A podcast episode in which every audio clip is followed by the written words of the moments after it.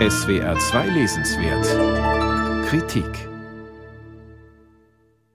Wer vorhat, Lisa Thaddeus Roman Animal zu lesen, braucht zunächst eine Content Note. Sexueller Missbrauch, Vergewaltigung, Mord, Fehlgeburten, Pädophilie, Drogen und Suizid.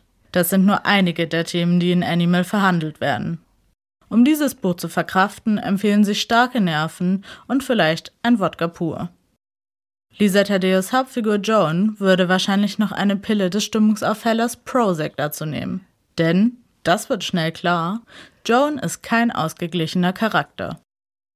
Wenn mich jemand bitten würde, mich mit einem Wort zu beschreiben, wäre das verdorben. Verdorbenheit hat sich für mich bewährt. Inwiefern kann ich dir nicht sagen, aber das Schlimmste habe ich überlebt. Überlebenskünstlerin wäre das zweite Wort, das ich gebrauchen würde. Jones Liebhaber Vic erschießt sich in einem Restaurant. Er stirbt vor ihren Augen.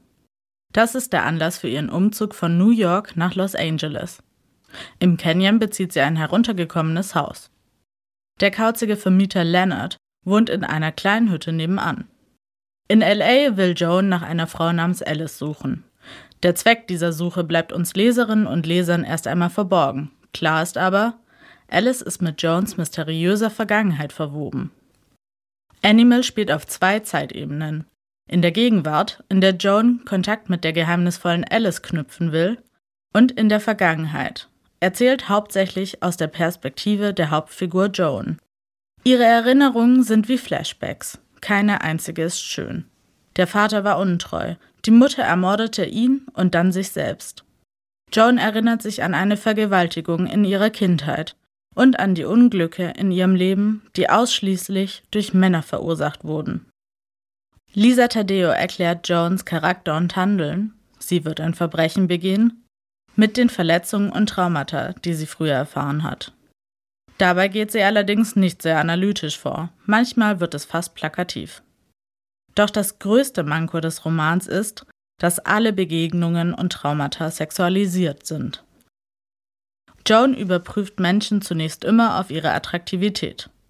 Den jungen Nachbarn River ebenso wie die geheimnisvolle Alice. Selbst die Brüste ihrer Mutter unterzieht sie einer Musterung. Alle Frauen, denen Joan in diesem Roman begegnet, sind sexy und haben Yogakörper. Und alle Männer sind lüstern und lechzen nach ihr. Der junge Kerl an der Kasse bemerkte und verfolgte mich dann mit seinem Blick. Ich hatte ein weißes Nachthemdartiges Kleid an, zart wie Rauch. Er fummelte an einem Pickel an seinem Kinn herum und starrte mich an. Solche Vergewaltigungen im Kleinen finden täglich hundertmal statt. Der Roman Animal wird vom Verlag beworben als der Roman über weiblichen Schmerz und weibliche Wut, über Rache, Solidarität und Selbstermächtigung.